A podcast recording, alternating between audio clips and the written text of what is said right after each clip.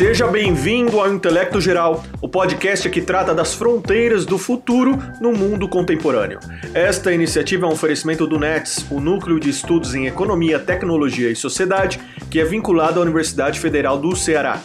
Meu nome é João Ricardo, sou apresentador do programa e ficarei com você do início ao fim desta gravação.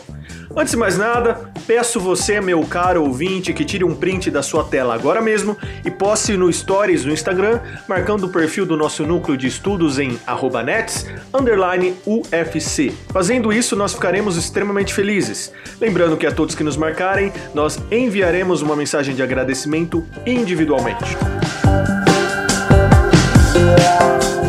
Nesta quinta edição do Intelecto Geral, o tema do debate é o aceleracionismo. Trata-se de uma corrente de pensamento que defende a aceleração das potencialidades tanto do sistema capitalista quanto de certos processos sociotecnológicos com o objetivo de gerar uma mudança social significativa. Para tratar do assunto, conversamos com dois estudiosos do tema. O primeiro deles é Rodrigo Santaella, doutor em ciência política pela USP, professor no Instituto Federal do Ceará e integrante do NETS. Já o segundo convidado é Vitor Marx, que é doutor em filosofia pela PUC do Rio Grande do Sul e professor de filosofia da ciência na Universidade Federal do ABC. No bate-papo, falamos sobre as diversas fases e vertentes do pensamento aceleracionista, seus principais pensadores, as críticas existentes a essa corrente, além de suas principais acepções à luz da realidade política, econômica e social contemporâneas.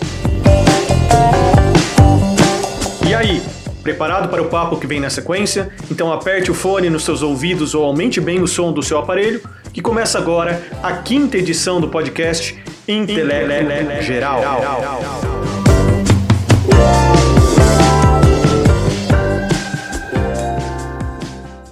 Olá, Rodrigo. Olá, Vitor, sejam bem-vindos ao Intelecto Geral. É, a edição de hoje a gente vai conversar sobre um artigo que vocês publicaram, uma revista da, da UNB, a Universidade de Brasília, a revista Das Questões, agora na edição de junho de 2021, um artigo intitulado Por uma Política Orientada ao Futuro, a provocação filosófica e estratégica do aceleracionismo de esquerda. Né? Então, esse é o motivo pelo qual a gente vai conversar aqui hoje. E gostaria de já começar nossa conversa e direcionar a pergunta aí para o Rodrigo. E aí você já pode aproveitar dessas boas-vindas, Rodrigo, para que você explicasse o motivo que levou vocês a escrever esse artigo e também explicar para os nossos espectadores o que, que é o conceito de aceleracionismo. Seja bem-vindo, Rodrigo. Obrigado, João. Para mim é um prazer estar aqui no, no podcast Intelecto Geral com você. É um prazer ter escrito, uma honra ter escrito esse artigo com o Vitor também. Muito legal estar aqui batendo mais esse papo com ele. É, cara, sim, assim, a gente tem um vídeo um momento, né? Me parece que a gente está vivendo um momento de esquina da história, né? Uma crise civilizatória profunda, com diversas dimensões. E a esquerda, em geral, tem tido muita dificuldade, aí eu digo em termos mundiais mesmo, de apresentar projeto de futuro, né?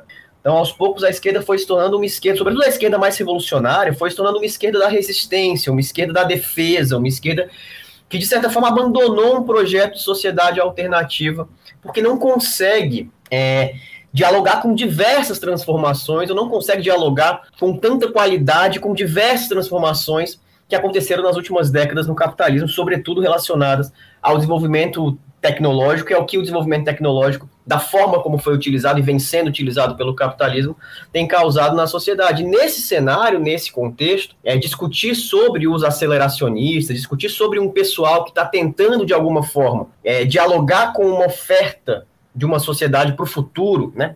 embora com todos os limites que a gente vai discutir aqui, etc., nos pareceu muito útil, né, muito interessante para esse momento. Então, acho que a motivação do artigo teve muito a ver com isso, além do fato de que isso não é muito discutido no Brasil. Então, trazer uma discussão em português, numa revista brasileira para é, sobre esse tema, acho que é muito muito necessário. Né? O aceleracionismo ele é um conceito que, que designa uma corrente teórica e política que acredita, entende que é necessário ou inevitável acelerar o desenvolvimento tecnológico proporcionado pelo capitalismo, para, no caso do aceleracionismo de esquerda, para acentuar suas contradições no limite, né, para superar esse sistema socioeconômico que é o capitalismo. Então, basicamente, a ideia de que não é tarefa da esquerda simplesmente resistir aos avanços tecnológicos, mas sim se aproveitar deles para o seu próprio projeto de mundo, né? Então, por exemplo, um mundo em que a automação substitua os trabalhadores não precisa ser visto como algo negativo, como um mundo de desemprego e fome, mas pode ser visto e concebido como um mundo da pós-escassez, um mundo dominado pelo tempo livre, né? E então o aceleracionismo é um pouco isso. A palavra aceleracionismo foi utilizada pela primeira vez lá num romance de 1967 do Roger Zelazny, é, chamado Lord of Light, é, mas o conceito mesmo, né, a discussão que a gente está tratando foi forjada pelo Benjamin Noyes em 2010, criticando inclusive uma perspectiva mais é, afirmacionista lá do pós-estruturalismo francês, que destacava mais o que há de positivo na crítica ao capitalismo, né, essa, essa, essa fragmentação, a dissolução que o capitalismo causa, podendo ser utilizada para superar o próprio capitalismo o Benjamin Noyes faz essa crítica e isso gera uma porção de novos debates. E em cima dessa palavra, usada para criticar essa tendência lá do pós-estruturalismo francês, o aceleracionismo, é, o aceleracionismo é retomado por alguns autores contemporâneos que vão enfim, trazer essa perspectiva de esquerda que a gente discute no artigo, né? Legal. Já vou endereçar e emendar a pergunta, então, agora para um Vitor. Vitor, é, o Rodrigo já explicou brevemente a origem do termo aceleracionismo, que ele é citado pela primeira vez nesse artigo, nesse, aliás, nesse romance, mas é tratado é, mais é, de forma teórica por parte dos pós-estruturalistas franceses. Você poderia explicar um pouco, de forma panorâmica, digamos assim, as fases em que o conceito de aceleracionismo é, vai sendo trabalhado do ponto de vista teórico? João, obrigado pela, pela pergunta e obrigado pelo convite de estar aqui. É um prazer estar de novo conversando com o Rodrigo sobre esse tema. Foi divertido escrever o, o artigo. Espero que as pessoas que estão nos ouvindo possam também se divertir lendo. É, na verdade, um, um artigo, de certa forma, introdutório, né? e, portanto, não, não exige tanto do leitor. Ele, na verdade, quer fazer algumas provocações a gente pensar, sobretudo, a política contemporânea, né? mas é uma, é uma entrada, eu diria, bastante acessível para essa discussão. Eu gostaria só de sublinhar, antes de a gente é, seguir em frente, né? que nem eu nem o Rodrigo nos consideramos né, estritamente aceleracionistas, né? não reivindicamos ter, o termo para as nossas próprias posições, talvez eu até seja mais simpático ao projeto aceleracionista que, que o Rodrigo, por, por ter uma, uma certa reivindicação do, do, caráter prometeico da modernidade como, como algo importante para a nossa tradição é, socialista, né? mas nós não, não nos comprometemos com o termo. O termo eu acho que não, não é importante para nós. E o que nós, na verdade, nós estamos tentando buscar, inclusive ao enfatizar os, os, limites e os problemas desse tipo de proposta, é tentar encontrar o, o elemento de verdade né, do, do aceleracionismo, que talvez a gente possa considerar mais como uma, um campo bastante disperso e heterogêneo de, de posições e debates. Né? Como, como vai ficar claro aqui nessa nossa discussão, por exemplo, tem uma, uma diferença algo brutal entre as orientações aceleracionistas de esquerda e de direita, mas mesmo entre, entre os aceleracionistas dito de esquerda, há, há, há muitos pontos de vista distintos, elaborações diferentes possíveis. Se eu quiser tentar sumarizar o, qual é o, o espírito fundamental, essencial do, do, aceleracionismo, eu usaria a frase de que a, a saída não é por fora, mas por dentro tá certo? Então é, é atravessar e não resistir. Então acho que é uma, uma tentativa de se distanciar de certas sensibilidades né?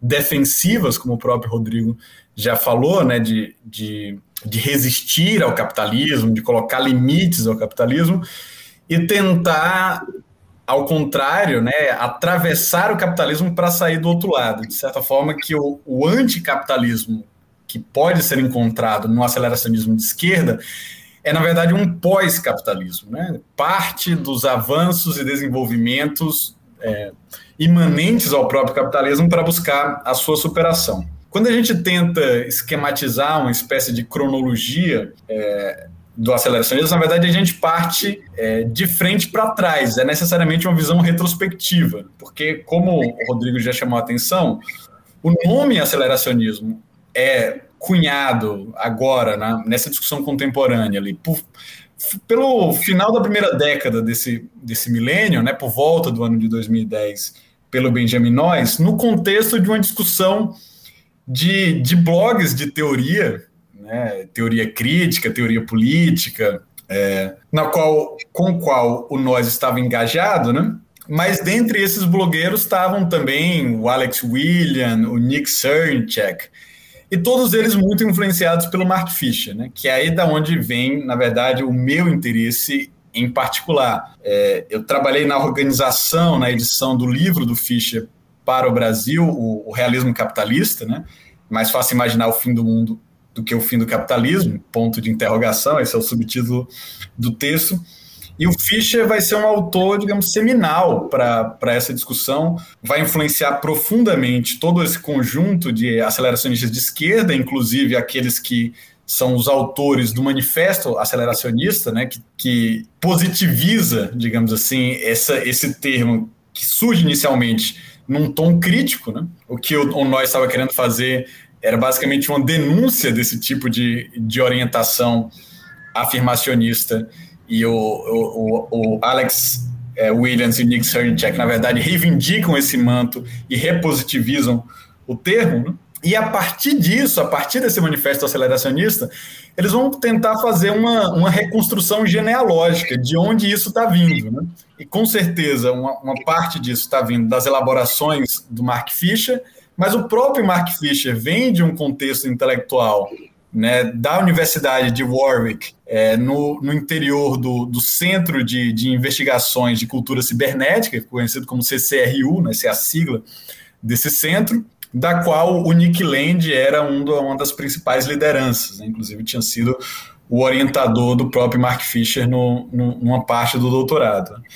E, por sua vez, a gente pode traçar essa, as discussões no interior do, desse grupo de investigação de cultura cibernética ao pós-estruturalismo francês, sobretudo aos trabalhos do, do Deleuze e do Guattari no Antiédipo, mas também outros autores como, como Lyotard, o Baudrillard, né?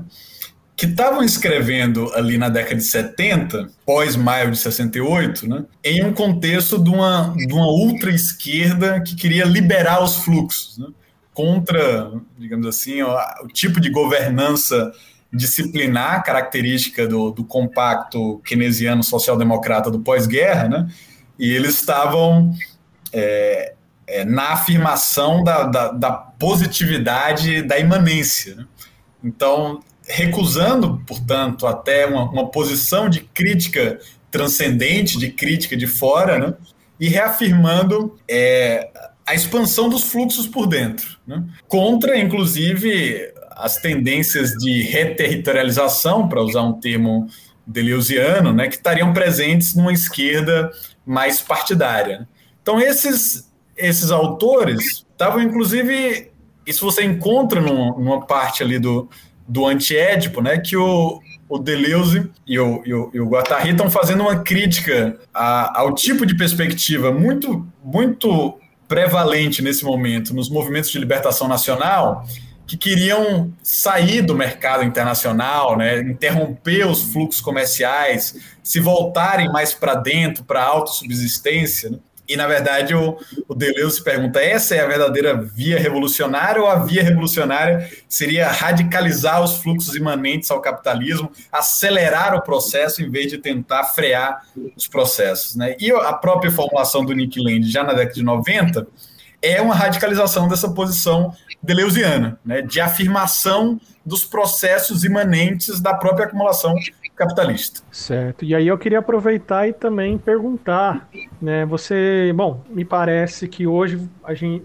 o Rodrigo até, até falou, né, do aceleracionismo de direita e de esquerda, que tem como referências aí, se a gente for personificar, o que me parece, né, o Nick Land, aí como um, uma referência para o aceleracionismo de direita, e o, o Mark Fisher como um, um, pensador do aceleracionismo de esquerda. É isso mesmo, né, gente? Eu não estou errando aí na, nas referências. Imagino que, obviamente, tem outras referências, mas, de certa forma, eu acho que as grandes referências são essas. E aí eu queria é, que vocês é, explicassem brevemente aí para os nossos ouvintes quais seriam a, as diferenças centrais entre um aceleracionismo de direita, que digamos veio antes, né, com o, com o Nick Land aí, e esse aceleracionismo de esquerda que me parece que é mais recente, como vocês até pontuam no artigo. Não sei se você quer responder, Rodrigo, essa?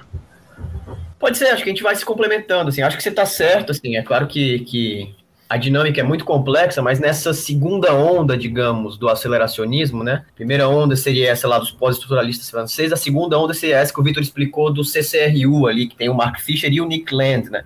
Além de várias outras, outras, outras figuras ali.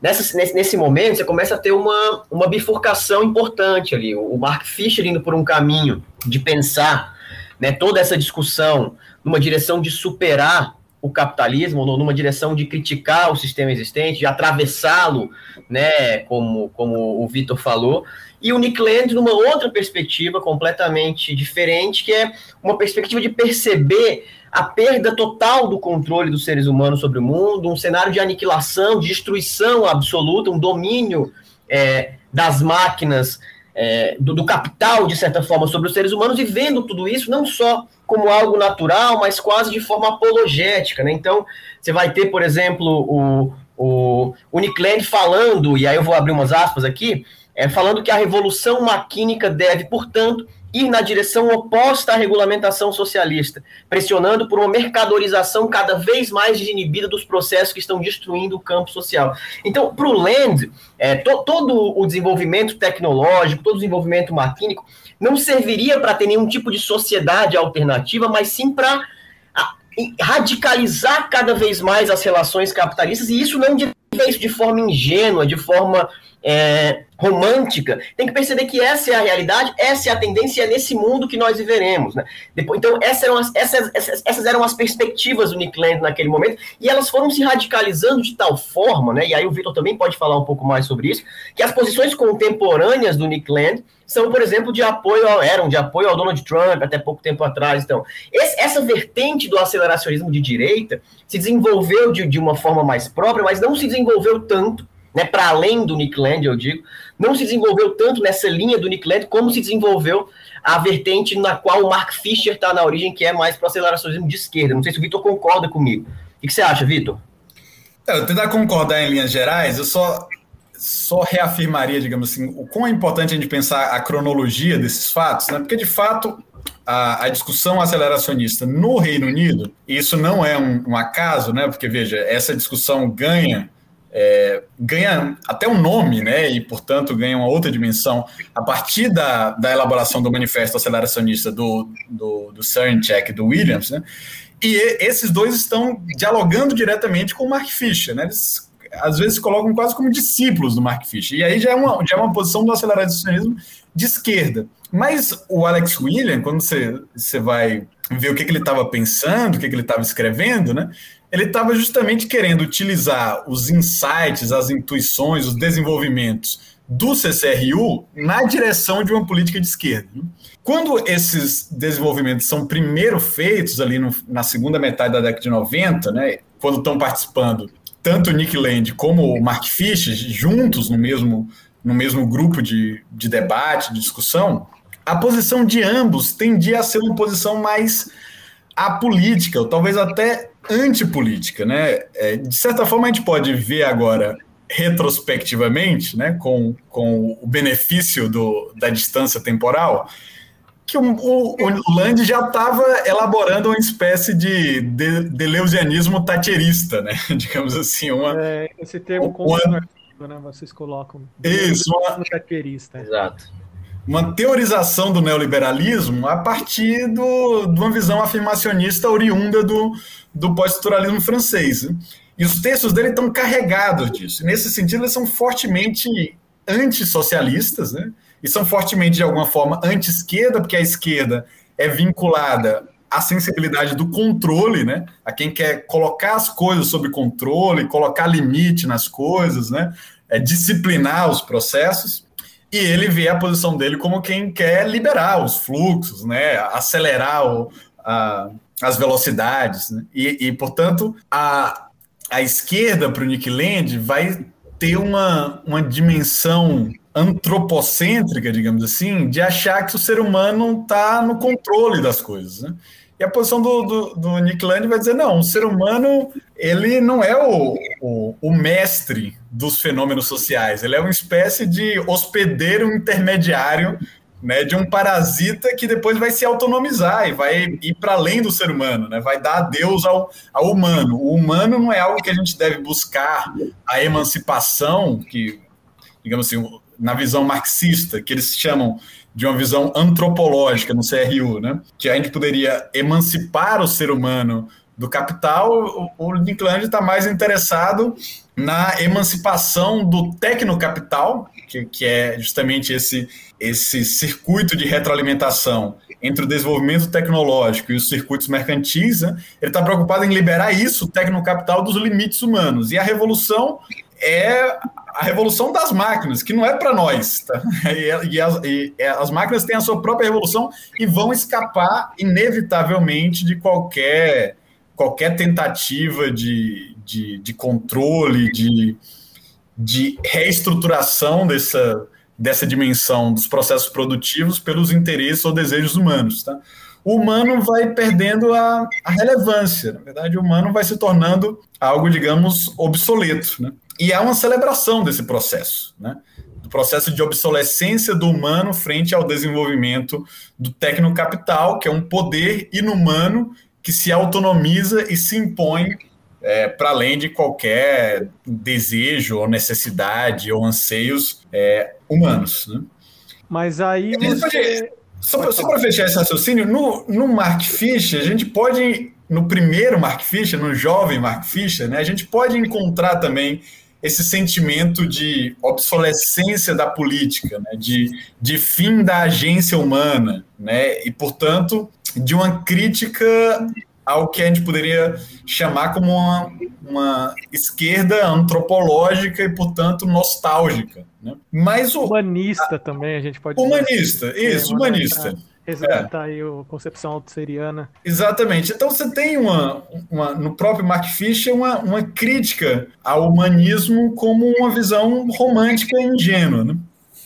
Mas o próprio Mark Fisher vai desenvolvendo a sua, a sua posição. Né? Ele vai. É, a, a, evolução do Fischer, que também passa muito pela própria experiência de trabalho precarizado dele como professor e sindicalista no serviço público neoliberalizado da, da, do Reino Unido, né? a sua experiência de ativista, a sua aproximação com o pensamento, uma reaproximação com o pensamento de esquerda é, por meio do, do Gigi, por meio do Badiou, esse, esse processo está, de certa forma, expresso e, e, até descrito no realismo capitalista. Né? Isso leva o Fischer a rever essas posições que o aproximavam do Nick Land, e a gente vai ver que, conforme os anos 2000 vão passando, o Fischer se posiciona de maneira cada vez mais decidida no campo da esquerda, o que eventualmente produz uma ruptura entre esses dois. Né? E o fim do CCRU é, deriva muito disso. Né?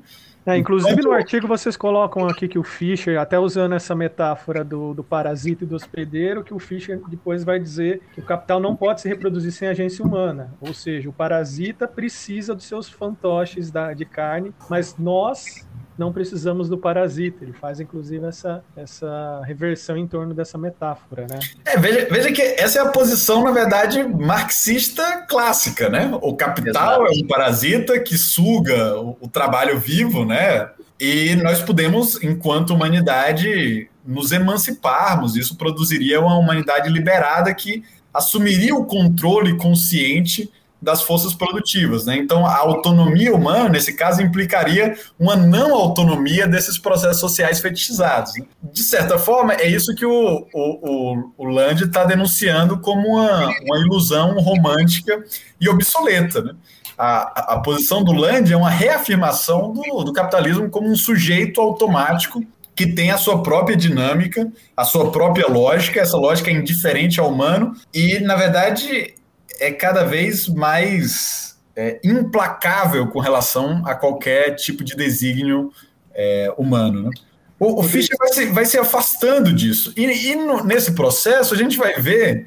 Bom, isso, isso, é quase uma, uma, anedota sociológica, né? porque esses, essas formulações teóricas precedem aos processos políticos concretos do, do começo do, da, da, década, dessa última década, dos anos 2010, em que a gente vai ver o Fischer cada vez mais próximo né, dos movimentos sociais, das lutas anti-austeridade, depois da esquerda organizada, vai entrar no Partido Trabalhista, né, vai, vai tentar formular programas, né, vai tentar é, intervir, inclusive, na formulação da estratégia de uma esquerda que seja capaz de, de, de assumir poder e de, e de avançar a sua própria agenda, enquanto Nick Land vai se radicalizar à direita, inclusive se associando com personagens abertamente fascistas, é, abertamente racistas ou, ou proto-semifascistas. Né? Então, essa, essa separação ideológica dos dois vai ficar muito mais claro nos últimos 10 anos. Né? O Fischer falece em 2017, o Nick Land ainda ainda está vivo, né? Mas se você for ver a, a, diferença ideológica deles no CCRU, no final dos anos 90, não era tão grande. Né? Mas quando você vai ver a diferença ideológica entre eles em 2015, né, enquanto o Nick Land se coloca na defesa do, do Trump e, do, e, dos vários fenômenos de populismo de direita que estavam aparecendo na Europa, em vários países do mundo, enquanto o Fischer vai fazer a defesa do Corbyn, do populismo de esquerda, de, de atualizar o, a, a agenda e o projeto socialista para as nossas condições contemporâneas. Certo. Rodrigo, é, se você quiser acrescentar em, rela é, em, relação ao que o Vitor acabou de dizer, sinta-se à vontade, mas eu queria também já jogar uma pergunta, aí você, você responde, enfim, faz os comentários que você acha conveniente, sobre o, o é, o, o, o, aceleracionismo de esquerda, no artigo que vocês escrevem, é, vocês falam que haveriam basicamente quatro pilares assim que permeia todo esse movimento, que é, né, primeiro de tudo, obviamente, a automação generalizada de, da, da, produção, né? Em segundo lugar, a redução da jornada de trabalho. Em terceiro, a renda básica universal, que é uma pauta que a gente ouve cada vez mais e, e não necessariamente de figuras historicamente ligadas à esquerda, sei lá, o Mark Zuckerberg falando disso, né? E, e por fim, é, uma transformação cultural, quarto pilar, transformação cultural em relação à, à, ética do trabalho. É isso mesmo? E a gente poderia resumir, assim, basicamente, o, o aceleracionismo de esquerda, esse que você já falou, que visa construir esse pós-capitalismo, né, uma sociedade liberta do trabalho, em torno desses quatro pilares?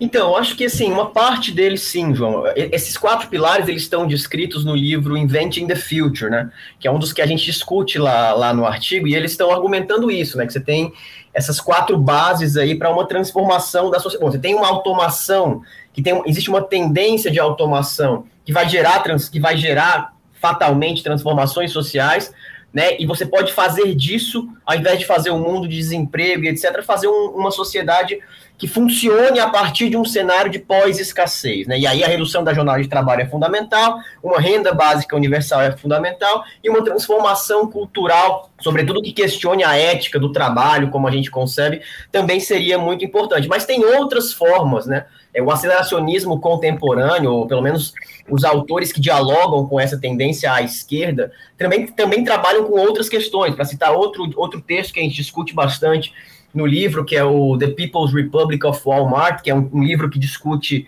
discute como usar, discute as possibilidades de se usar o sistema de planificação interna que empresas como o Walmart ou a Amazon utilizam dentro das, dos seus, dos, dos seus, dos seus uh, meio ambientes ali, para é, como utilizar isso para planificar a sociedade, como utilizar isso, portanto, para combater, para quebrar a lógica de mercado é, do capitalismo e, e, no fim das contas o que eles estão tentando mostrar no livro é que é possível fazer isso, já, já acontece dentro do capitalismo, mas hoje acontece para fomentar lucro e a gente poderia utilizar de uma outra forma. Essa, na minha opinião, não sei também o que, que o Vitor acha disso, depois ele fala já já, mas na minha opinião, por exemplo, essa perspectiva de pensar planificação econômica, né, e, e discutir isso e, e olhar para o que já existe experiência disso dentro do capitalismo, né, é, como fazem o Rosworth e o Phillips nesse livro, me parece que isso é mais interessante do ponto de vista do que a, de proposta concreta do que essa, esses quatro pilares que você colocou. Acho que a discussão sobre automação e mundo de trabalho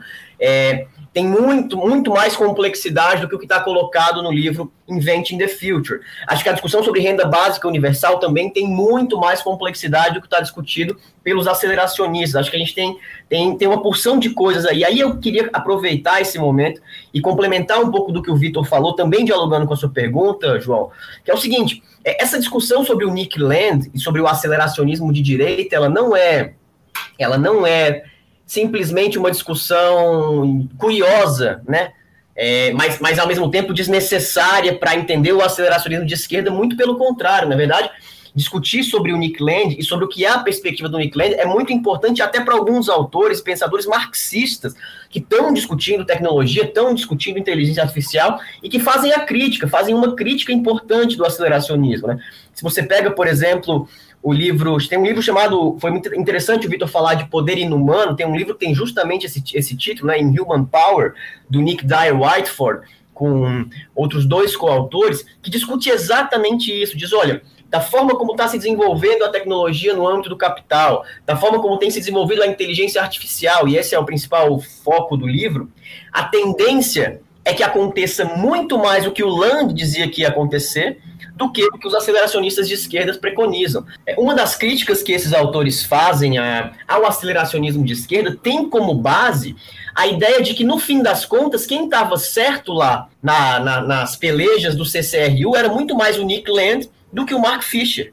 Né? Porque eles dizem, olha, é, me parece que o Nick Land, quando fala da tendência de emancipação do capital, de emancipação, emancipação do capital morto em cima do capital vivo, de emancipação das máquinas com relação ao trabalho, é, ele percebe uma, uma, uma tendência, vai criticar a esquerda por isso, etc., que é muito mais realista do que a possibilidade de utilizar esse, esse aparato sociotécnico desenvolvido no capitalismo para transformá-lo. Então, pensar sobre o Nick Land não é só pensar sobre uma genealogia do aceleracionismo em geral, mas é também pensar sobre o que está marcando o início desse, dessas reflexões e entender que talvez não seja à toa que o Nick Land seguiu esse caminho. Por outro lado, por outro lado, é, você tem discussões muito importantes que os aceleracionistas de esquerda podem fazer e fazem, né? Para além desses quatro pilares que você citou, eu falei aqui da questão da planificação econômica e tem muitas outras de como democratizar a sociedade, como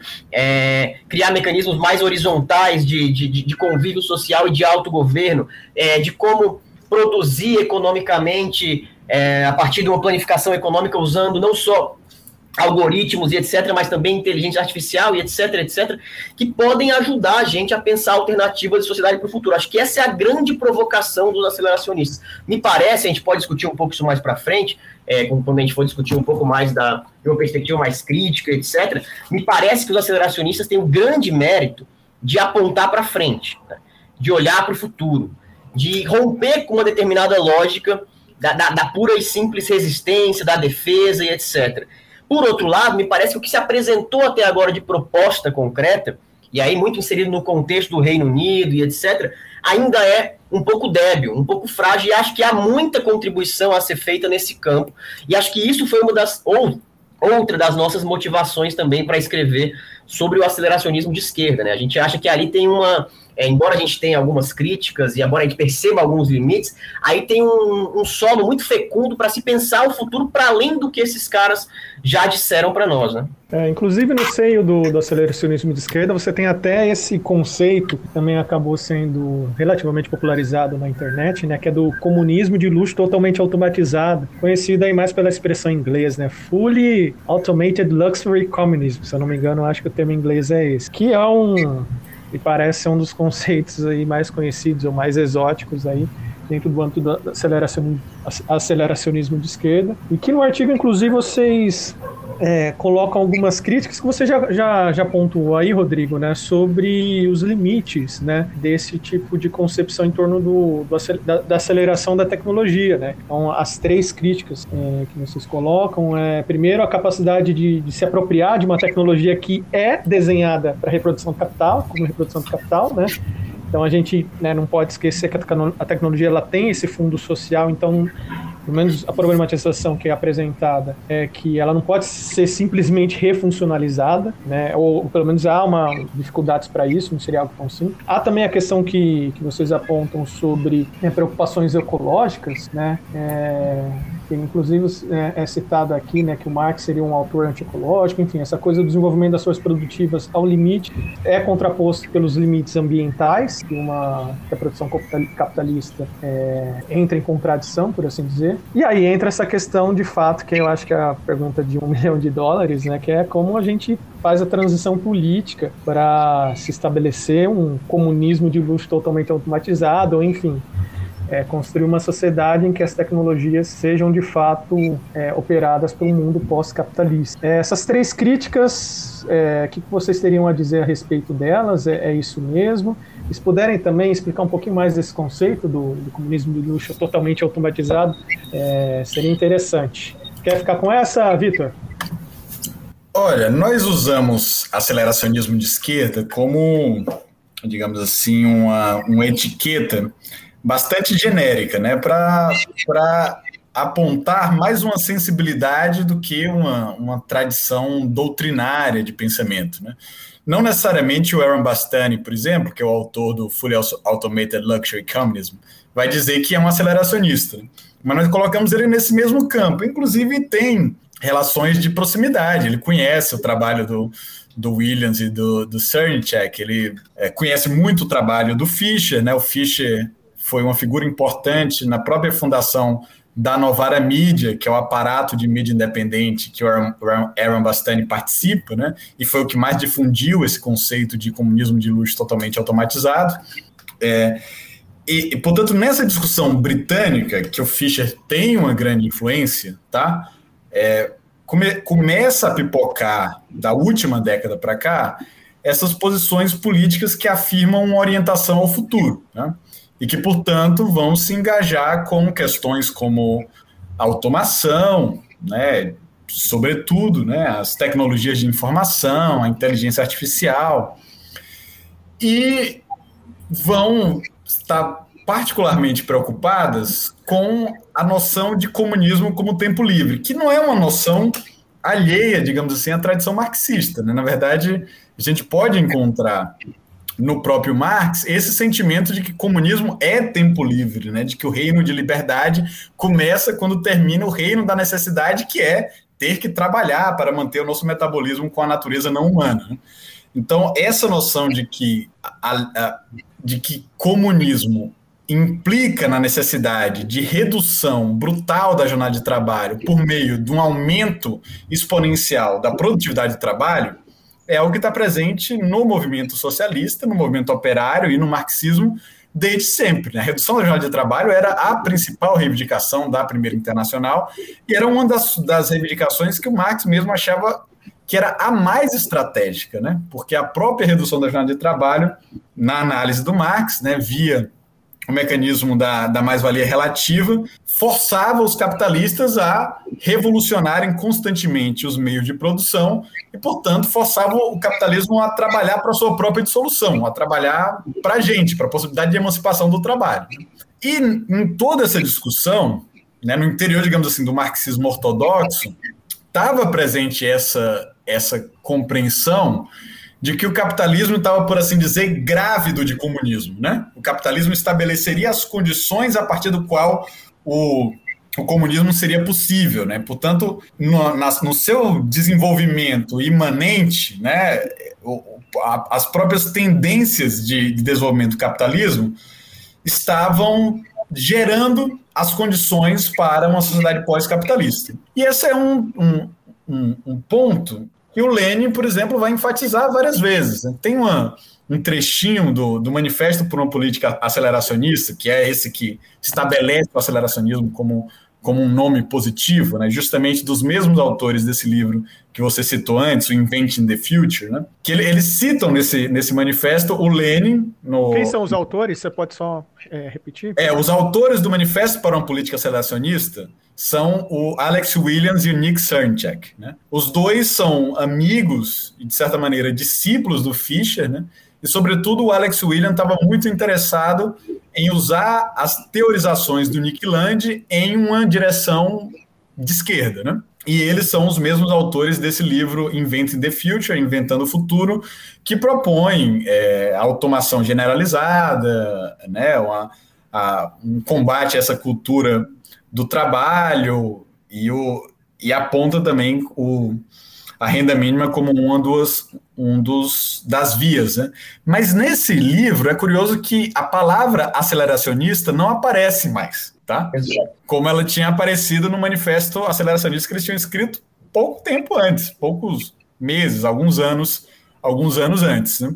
E a razão pela qual eles não utilizam essa palavra mais é porque o Nick Land, nesse meio tempo, se tornou famoso, mas famoso agora como alguém ligado à alt-right, a, a, a, emergência desse populismo reacionário e ultra-autoritário. Né? Então, eles querem se afastar do Land nesse, nesse livro, mas acabam também utilizando conceitos que são que foram produzidos no interior do CCRU né? portanto, pelo grupo do Land, Fischer e outros, né? como o conceito de perdição, que é mencionado várias vezes no, no, no livro.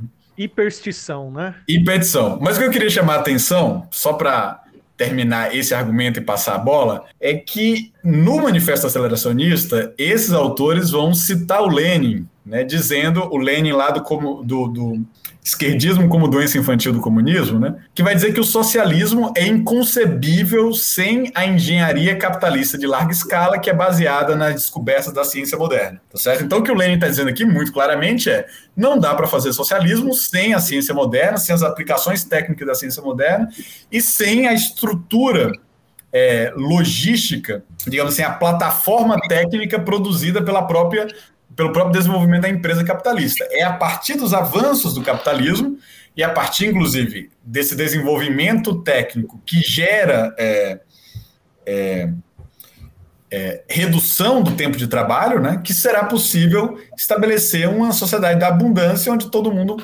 possa trabalhar muito pouco e, portanto, ter mais tempo livre disponível para o autodesenvolvimento de suas competências individuais e sociais. Né? É, esse tema, eu diria que é talvez a linha mestra de uma proposta aceleracionista. Né? O que, que o aceleracionismo está tentando se opor? Há uma certa sensibilidade de esquerda de dizer aquilo que o capitalismo produziu está maculado pelo capitalismo e, portanto, a nossa tarefa é destruir as produções do capitalismo. Né?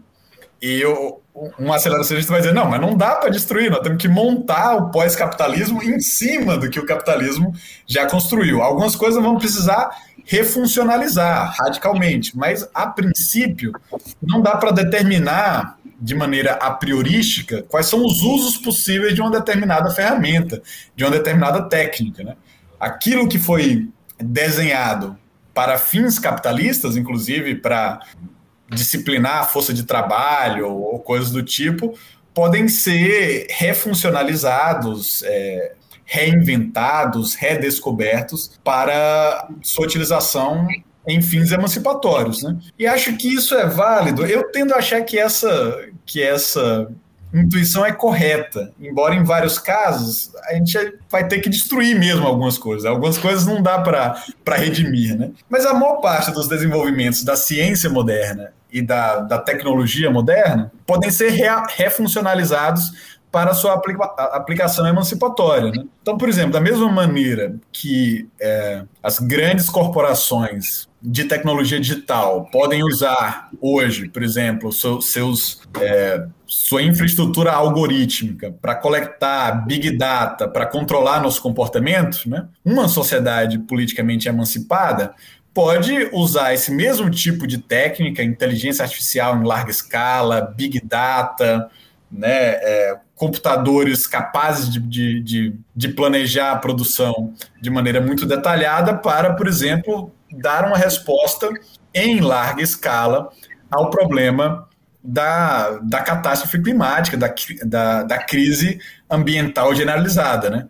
Aqui tem uma certa uma certa, um certo compromisso aceleracionista que vai dizer o seguinte: olha, não é, é sei lá, é, com pequenos pequenas ações individuais ou na minha comuna, fazendo meu, meu sítio agroecológico ou usando lá uma, né, uma, fazendo pequenas coisas na minha vida pessoal que eu vou evitar a, a crise ambiental, a catástrofe climática. Para lidar com a dimensão do problema, com a escala do problema, nós vamos precisar de muito planejamento. Esse planejamento vai necessitar de técnicas computacionais e, e vai precisar né, da, da transformação tecnológica da nossa maneira de produzir a vida.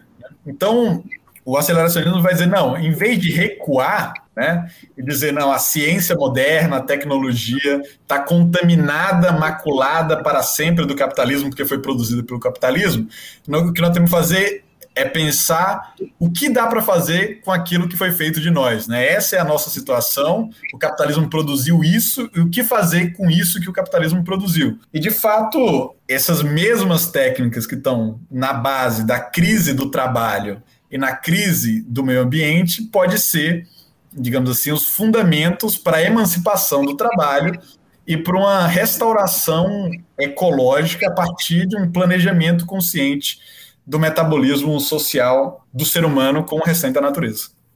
É, mas aí entra essa questão, né? Eu até havia colocado, que é uma questão, enfim, já bastante antiga, mas que eu acho que vale a pena a gente tocar, que é, é, é pontuado no artigo de vocês por algumas vezes, né, é, nas palavras desses autores, que falam sobre né, como de fato colocar essas tecnologias a serviço é, de um, do interesse público, do interesse social, e eu vi né, mais uma vez é, eles falam dessa coisa né, pensar um projeto político e, e, eu vejo esse termo do né, um projeto político de linha populista. Estou vendo que esse termo vira e mexe vem vem à tona. Não sei se é inspirada aí pelo populismo de direita, mas que é a grande, né, que é a grande questão e que esses esses aceleracionistas de esquerda tentam endereçar de alguma maneira. Né? Vocês falaram que um dos grandes méritos desse debate é de fato tentar tirar é, esse comportamento da esquerda de uma posição melancólica de resistência e tentar começar a pensar o futuro, mas aí encontra esse obstáculo, né, de,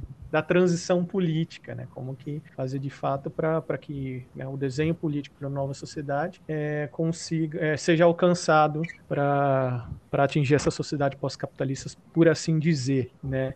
É, não sei se o Rodrigo quer falar alguma palavrinha sobre essa questão, porque eu vejo que isso é tratado no artigo né, mais de uma vez, eu acho que seria interessante a gente, pelo menos, refletir a, a, a respeito. É, eu acho que tem, tem várias coisas aí, né? Assim, primeiro, é, não há dúvida que essa que a provocação dos aceleracionistas de esquerda, de novo lembrando que o Vitor fez várias vezes aqui, que a gente usa esse termo numa perspectiva bem genérica e engloba várias coisas diferentes aí, mas é, a provocação que esses caras estão fazendo é uma provocação que é muito útil para nós. No, no, no, no âmbito, no anseio de fazer essa provocação, muitas vezes eles exageram algumas coisas, e aí tem uma certa tecnofilia, né? Tem um, e aí talvez aí talvez esteja um dos problemas, né? Porque aí você não isso faz com que eles não percebam muitas vezes algumas contratendências no campo do desenvolvimento tecnológico.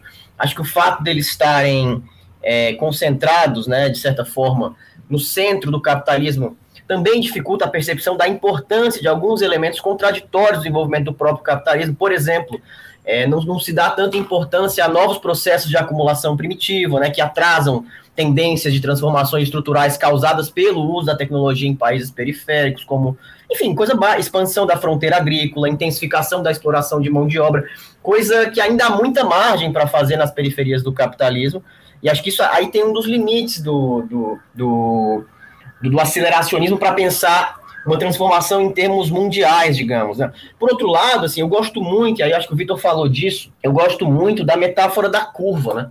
É, se a gente está num carro acelerado e precisa fazer uma curva, e me parece que é isso que tem que acontecer no, no cenário atual, já que a gente está numa espécie de esquina da história, a melhor forma de fazer uma curva é, é, frear em alguns momentos e acelerar em outros, né? A forma de fazer a curva mais rapidamente. E acho que o, o, que, o, que, o que define o que tem que ser freado e o que define o que tem que ser acelerado é justamente um tipo de planejamento, de planificação. Então, nesse planejamento, nessa planificação, me parece que o uso de, de toda a tecnologia disponível é, é a utilidade do uso de toda, de toda a tecnologia disponível para efeitos de transformação social é menos questionável, né? Então aí tem um ponto muito importante que, que, que vários desses caras e outros e outros pensadores de outras correntes, inclusive, estão estão trazendo. Assim, me parece, é, no fim das contas, que assim tem um elemento chave que é o elemento da propriedade dos meios de produção, do aparato sociotécnico, da propriedade dos dados e etc. E aí eu acho que esse elemento é um elemento importante para pensar a transição, né? Como é que você constrói mecanismos de coletivização da propriedade, de apropriação é, das classes trabalhadoras, dos sujeitos subalternos, dos oprimidos, explorados, como quer, como quer que queiramos chamar os setores subalternos da sociedade, da apropriação desses setores, da produção dessa tecnologia, do uso dessas, dessas tecnologias, desse aparato sociotécnico produzido no capitalismo. Porque se, essa, se, esse, se esse tema da propriedade não é tocado, e aí eu acho que aí está um dos, um dos problemas, né? É, da, da aposta muito radical na renda básica universal, por exemplo, como uma das, dos pilares da solução, se o, se o, tema da propriedade não é tocado, é muito difícil construir qualquer tipo de transição. Né? E acho que aí está um elemento chave para pensar que vai envolver, inclusive, articulação entre movimentos de diversos estados nacionais diferentes, vai, vai, vai envolver outras questões. Para pensar a transição, me parece que é preciso é, pensar projeto nacional, é claro, e aí talvez elementos de um populismo de esquerda tenham sua importância, e, com, e, e o Vitor pode falar mais sobre isso, acho que o Vitor é mais entusiasta do que eu é, desses elementos, eu reconheço a importância deles, mas acho que sem dúvida a gente tem que começar a pensar em articulações para além do, do, do, dos limites das fronteiras nacionais. Sem essas articulações é muito difícil, me parece, que a gente consiga é, fazer, reutilizar, refuncionalizar o aparato sociotécnico, ou parte dele produzido pelo capitalismo, numa transformação que caminhe para uma sociedade pós-capitalista, socialista, ecossocialista, ou como a gente queira chamar.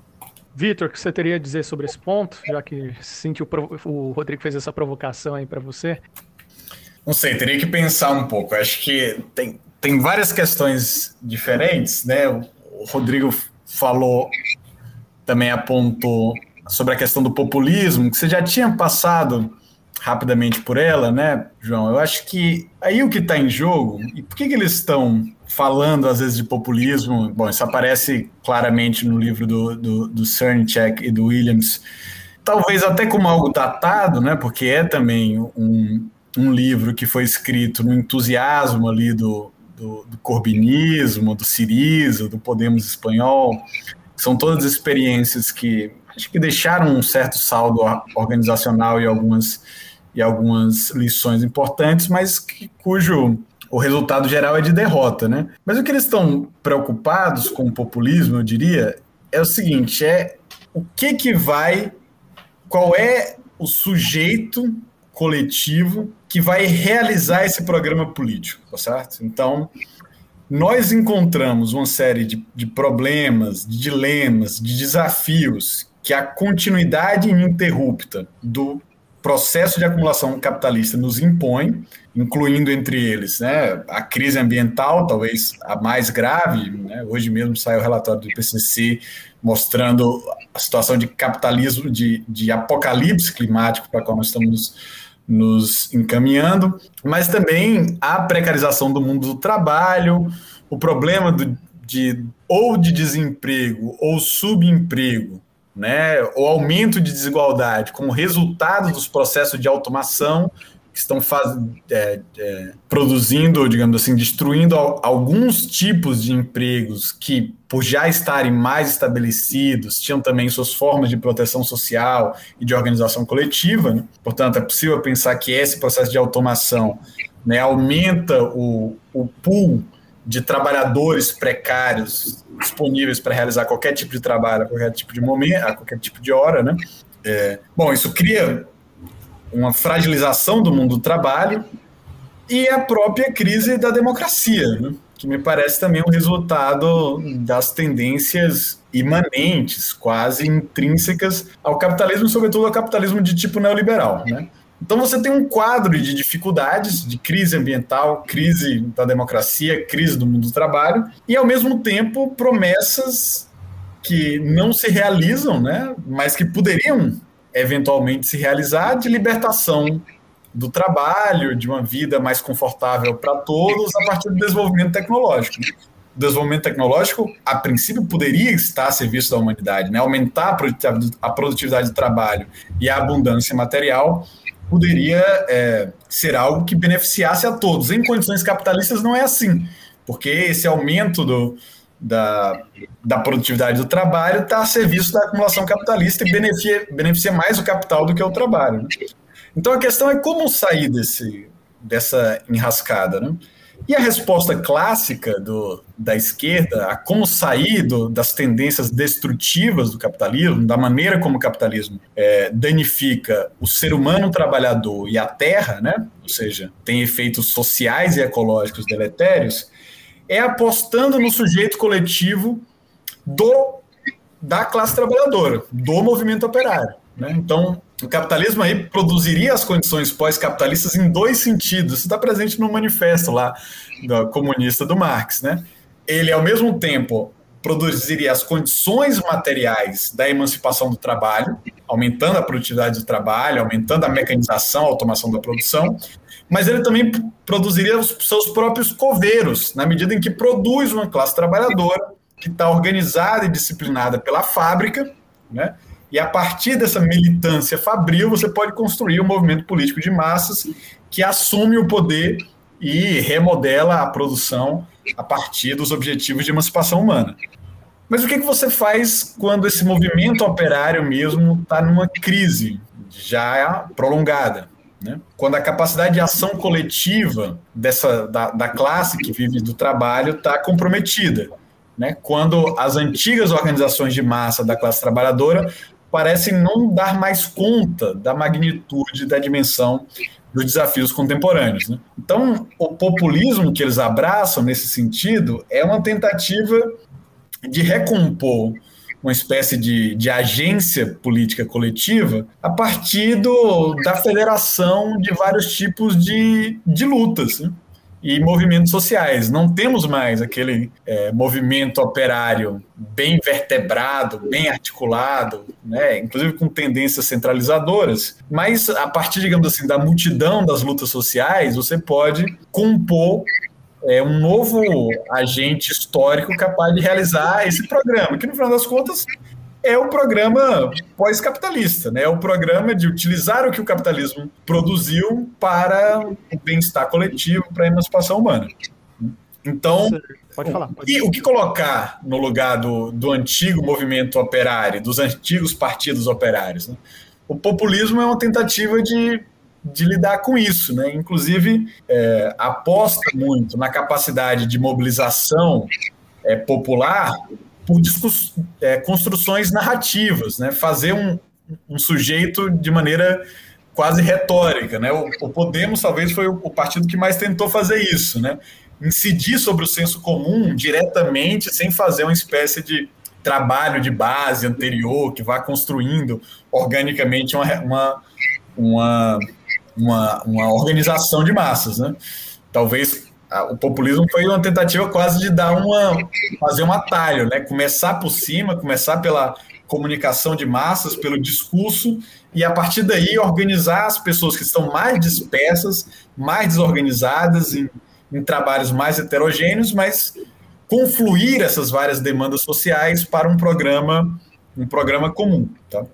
Que seria esse, um programa de redução da jornada de trabalho, refuncionalização da, da tecnologia e aumento do, do tempo livre, das condições de dispor do próprio tempo. Né? A gente poderia pensar uh, a própria renda mínima como uma tentativa de, de aumentar a autonomia e a disposição sobre o próprio tempo na medida em que separa subsistência de trabalho. Agora você não precisa estar empregado para, para sobreviver. Né? A esperança desses autores é que esses tipos de reformas poderiam aumentar a nossa capacidade de exigir outras reformas, certo? Então, por exemplo, talvez as pessoas que estivessem é, num estado de menor ansiedade sobre o dia do manhã, né? Porque em condições de capitalismo neoliberal precarizado, você tem ali que todo dia matar o leão ali na unha, né? Tem que se virar, né? E, e ganhar sua sobrevivência um dia por vez. Isso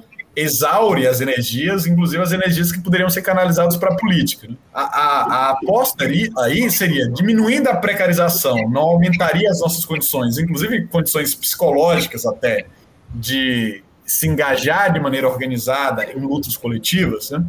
Então, um, esse programa reformista de, de um populismo de esquerda tende a pensar que tipos de demandas podem ser é, efetuadas ou conquistadas agora que aumentem a nossa capacidade de ação né, e de intervenção política no futuro.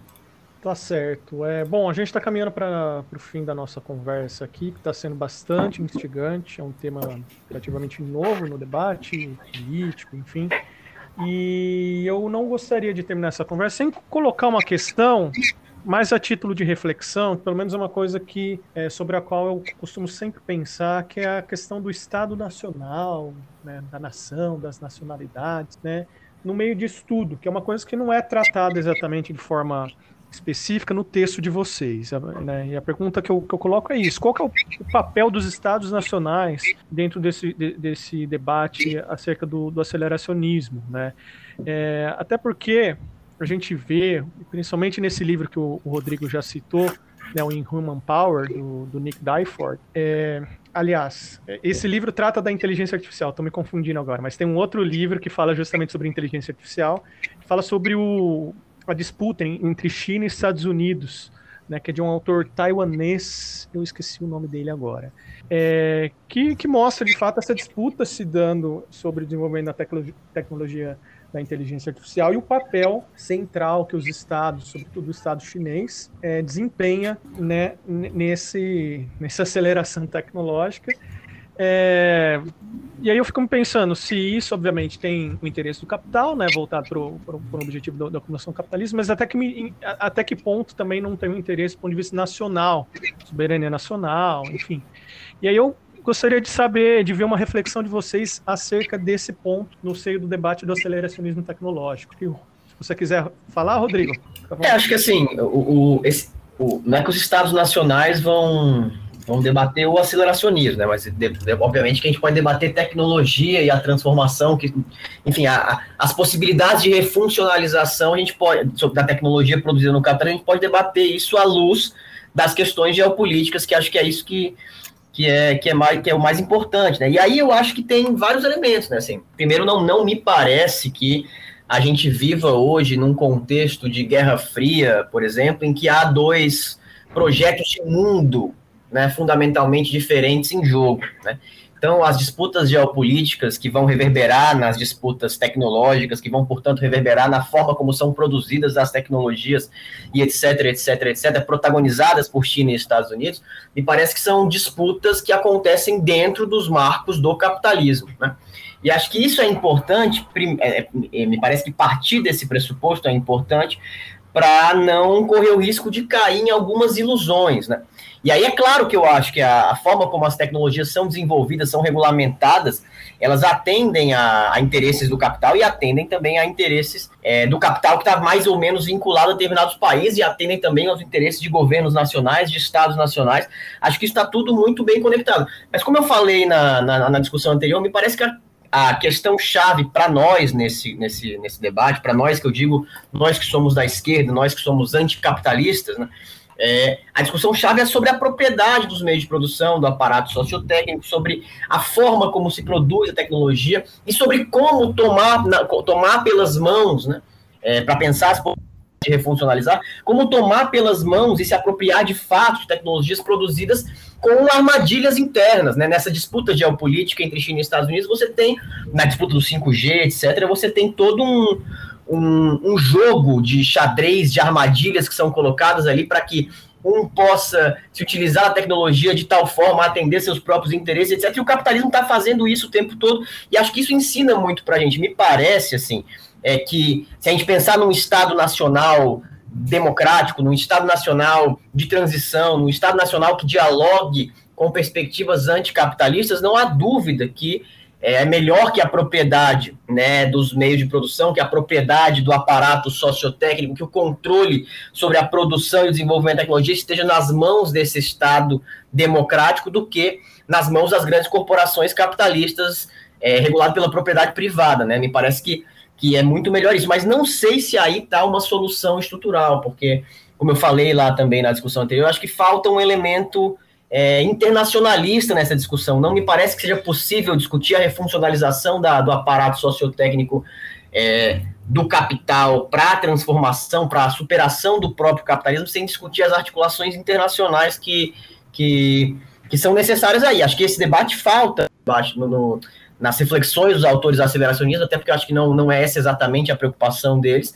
É, e acho, e aí o Vitor falou bastante disso, que quando, se, quando as preocupações aceleracionistas se traduzem em projetos nacionais, a, a perspectiva é essa, de tentar trazer reformas que aprofundem as contradições ou que criem condições para novas reformas, etc. Mas eu acho que quando isso não é pensado do ponto de vista geopolítico, isso tende a fracassar, sobretudo quando a gente fala da periferia do sistema capitalista. É, é, claro que sem trazer aqui toda essa discussão sobre centro-periferia, etc. Mas me parece, por exemplo, que a gente tem um caso histórico muito interessante, que é o caso do CyberSim no Chile, né? É, muito rapidamente, foi a tentativa de apropriação da cibernética para construir um projeto de organização da economia do Chile no governo do Salvador Allende, que foi destruído absolutamente pelo golpe do, do Pinochet, que foi dado com todo o apoio é, dos Estados Unidos e num contexto geopolítico em que aquilo não podia deixar de ser é, considerado, num contexto, no caso do Chile, de isolamento regional e etc. Então, tentar refuncionalizar é, tecnologia produzida no capitalismo, como propõem os aceleracionistas, me parece que é fundamental. A gente não pode, como o Vitor bem falou, é, sair destruindo tudo e achar que tem que resistir a tudo e etc. Não me parece que seja esse o caminho. Mas eu acho que a gente tem que estar sempre com a dimensão geopolítica na cabeça, porque sem ela a gente não consegue avançar para nenhum tipo de transformação radical. Né? Então, Acho que uma das condições para refuncionalizar a tecnologia para os nossos próprios interesses, para os interesses, da, interesses dos explorados e oprimidos da sociedade, é, uma das condições é pensar isso geopoliticamente. Fala aí, Vitor. Você teria a acrescentar sobre esse ponto? Olha, eu comecei lembrando que um dos textos do Nick Land, ainda da década de 90, né, começava dizendo assim: a, a nova China chega do futuro. Né? E ele aparentemente já ali já estava um pouco deslumbrado com o desenvolvimento capitalista chinês, né? A partir das reformas, né? No, no, no sistema chinês, sobretudo com, com Deng Xiaoping, né? E de fato o, o, o Land vai morar um tempo na, na China, escreve muito sobre Xangai, né? E é um, um, um testemunho ocular direta desse desse desenvolvimento das forças produtivas chinesas, né? E, de certa maneira, é, é, me parece curioso aí, porque é, o, o, Partido Comunista Chinês, independente dele ser marxista ou não, ele usa a teoria marxista para legitimar sua própria existência e suas decisões, mesmo decisões que pareçam pró-capitalistas. Né? Então, as reformas que abrem a, a China para o mercado mundial e para a integração com os circuitos capitalistas globais, né, vai ser feita sob a promessa de que isso era um passo necessário para desenvolver as forças produtivas sem, sem, sem, sem, sem, sem o qual, sem esse desenvolvimento, não seria possível construir o socialismo. Né? Veja que essa é uma noção que está presente lá no Marx também, né? que para efetivamente chegar no, no, no, no socialismo é, é, é necessário, primeiro, é preciso antes, desenvolver as forças produtivas no interior do capitalismo. Ele até em alguns momentos fala, bom, talvez com a, com a ajuda de um país mais desenvolvido, alguma, alguma nação possa pular etapas, né? Tem a, aquelas célebres cartas já no, do Marx no fim da vida, com a Vera Zazulich, sobre as questões dos populistas russos e se é preciso passar pelo processo de, de acumulação capitalista na Rússia, ou se poderia, por exemplo, usar a comuna russa como um trampolim para a socialização mais avançada né, do socialismo moderno. Mas a posição do Marx sempre foi: não, você tem que ter, ou por meio da, de uma cooperação internacional, ou por meio do, do desenvolvimento do capitalismo mesmo, um certo nível técnico, um nível de desenvolvimento das capacidades produtivas de uma determinada nação, né, para que o socialismo seja efetivamente possível aí. Né? E depois, ao longo do século XX, nós descobrimos uma outra coisa, né? Que se uma nação não tem é, forças produtivas suficientemente desenvolvidas, ela não está a salvo de um cerco de um ataque militar que pode levar à sua aniquilação ou anexação, né? Então a gente viu também em vários momentos é, a, a, pressa que, os, que certas experiências socialistas tiveram e desenvolver as forças produtivas para desenvolver suas forças militares para resistir a ameaças de guerra, de invasão, né, ou, ou cercos imperialistas. Então esse problema de como estabelecer a relação entre nações a partir de situações muito díspares e desiguais de desenvolvimento tecnológico, talvez seja uma questão que o marxismo clássico deixou é, pouco, pouco trabalhada, né? E talvez nós tenhamos interesse em discutir isso também. Em que medida é, a própria soberania nacional não depende de um nível é, desenvolvido de ciência e técnica, né? e, portanto, de algum processo de aceleração do desenvolvimento das forças produtivas. Isso pode ser não só uma pré-condição para o desenvolvimento propriamente socialista, mas talvez seja uma pré-condição até para a soberania política nacional. Né? Entendendo agora que a relação é, do imperialismo com as nações subalternas é também um fator histórico, se não tão preponderante ou tão fundamental quanto a luta de classes, né, pelo menos muito preponderante também, e que explica certas dinâmicas é, histórico-políticas. Dito isso, a minha última provocação seria dizer o seguinte: olha, de certa maneira, essas apostas populistas tiveram a desvantagem, né? de estarem focadas, sobretudo, em situações nacionais, tá? Então, o populismo tende a ser um populismo com elementos patrióticos, digamos assim, que está focado, sobretudo, é, no, na conquista do poder do Estado como um poder nacional. Por outro lado, seria difícil pensar como isso poderia ser diferente, né? É, no, na década de 90, com o crescimento da globalização, né, é, entrou muito em voga no, no, nosso campo, né? esse movimento anti-globalização, que era, por sua vez, ele mesmo um movimento global, né? que afirmava justamente que era inútil tentar obter o poder de Estado nacional, porque esse próprio poder tinha sido tornado obsoleto pelo desenvolvimento da globalização capitalista neoliberal. E, no entanto, esse, quando esses mesmos movimentos se chocaram contra determinadas políticas neoliberais, né, protestaram, ocuparam ruas e tal, eles viram que o único poder que estava disponível para que eles disputassem, pudessem efetivamente capturar, é o poder nacional dos estados nacionais, né? que ainda podem, digamos assim, que tem algum controle democrático, eu posso disputar uma eleição, que eu posso vencer em algum tipo de, de plataforma, e talvez não tenha como ter também uma, um atalho diretamente internacional. Talvez o, o, capital, que é uma realidade globalizada, ele não pode ser atacado no nível diretamente global. Né? Ele precisa ser atacado em uma escala intermediária, como a escala da nação, a partir que, que pode ser, digamos assim, objeto de uma intervenção por meio de uma da política nacional e da vitória eleitoral e conquista de, de determinados governos. Né? Estou dizendo isso porque eu acho que volta para o nosso, nosso horizonte a necessidade de pensar como a esquerda lida com a política nacional e como ela pode ser uma alternativa concreta de exercício do poder nos governos nacionais e que tipo de programa ela precisa avançar para que essas experiências de exercício de poder né, em governos nacionais sejam minimamente bem-sucedidas, possam durar algum tempo, inclusive é, fazendo frente à, à, à ameaça imperialista por um lado e à sabotagem proprietária da classe burguesa nacional por outro, né? Então, que tipo de, de que tipo de programa, né, ou que tipo de ações práticas que a gente pode tomar de maneira mais é, direta, mais imediata, né, aumentam as chances de sucesso de experiências de esquerda em governo nacional. Né? Acho que isso também passa é, pela, pela questão de saber como é que um programa de esquerda pode é, aumentar o desenvolvimento tecnológico e científico de um determinado país, entendendo também o desenvolvimento tecnológico e científico como uma própria, uma da, da, da, das pré-condições de soberania política e, portanto, da manutenção mesmo de uma, de uma experiência pós-capitalista ao longo do tempo.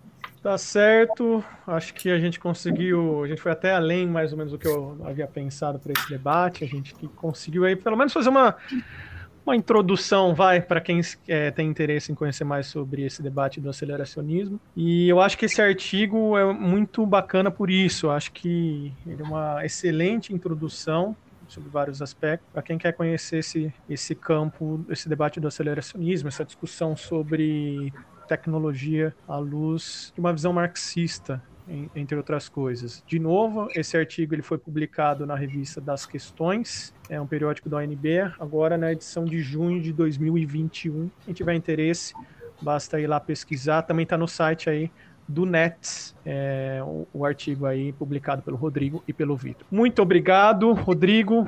Muito obrigado, Vitor, é, e dou a palavra aí para vocês para se despedirem dos nossos ouvintes. Pode começar, Rodrigo. Não, eu que agradeço de novo, assim, muito legal participar. Acho que deu para falar bastante do artigo e de outras coisas também. Acho que foi legal. Vale muito ler o artigo também e mandar mensagem para a gente, conversar com a gente sobre o artigo. E dizer mais uma vez que é muito legal poder refletir junto com, com o Vitor, e esse artigo acho que é fruto dessas reflexões que já vem, a gente já vem debatendo coisas aí, acho que há, sei lá, quase 10 anos, e tenho certeza que vai vir coisa legal por aí também, para a gente vai escrever outras coisas juntos, participar de coisas juntos, e também é, discutir, refletir tudo isso no âmbito do próprio NETS, né, o Núcleo de Estudos em Tecnologia e Sociedade da UFC, é, do qual eu faço parte também, que tem me ajudado bastante nas reflexões. Então, mandar um abraço para todo mundo, agradecer de novo e dizer para a galera ler o artigo e mandar para a gente questões, críticas, comentários que vão ser muito bem-vindos. Legal. Vitor, suas palavras finais aí. Então, eu agradeço ao convite para estar tá aqui no, no podcast, no Intelecto Geral, e a gente nem falou sobre isso, né? Mas o Intelecto Geral é algo que está mencionado no, no artigo, porque é, uma, é uma, um trecho importante dos Grundrisse e do Marx, em que ele, de certa forma, antecipa essa visão de um comunismo é, de luxo totalmente automatizado, né? E a questão de como democratizar esse intelecto geral é, para nós é uma, é uma, uma tarefa fundamental e crucial do nosso tempo. Então, acho que tem tudo a ver a gente estar tá aqui. Quem for ler o, o, o, artigo vai ver que nós também fazemos uma, um exame dessas passagens do Marx, do Manifesto, nos Grundrisse, em que, digamos assim, tem certas tendências mais aceleracionistas no Marx, né? Agradecer especialmente a quem nos ouviu e, sobretudo, a quem nos ouviu até agora e está ouvindo o meu agradecimento. Né? Ressalto esse convite do, do Rodrigo de, para a leitura do artigo, até porque é um artigo que eu considero né? É fácil de ler, não é um artigo, digamos assim, muito obscuro, com linguajar muito rebuscado, ele tenta ser gentil com o leitor, né? E oferece também muita, muita literatura que quem tiver interessado nesses assuntos pode seguir depois. Né?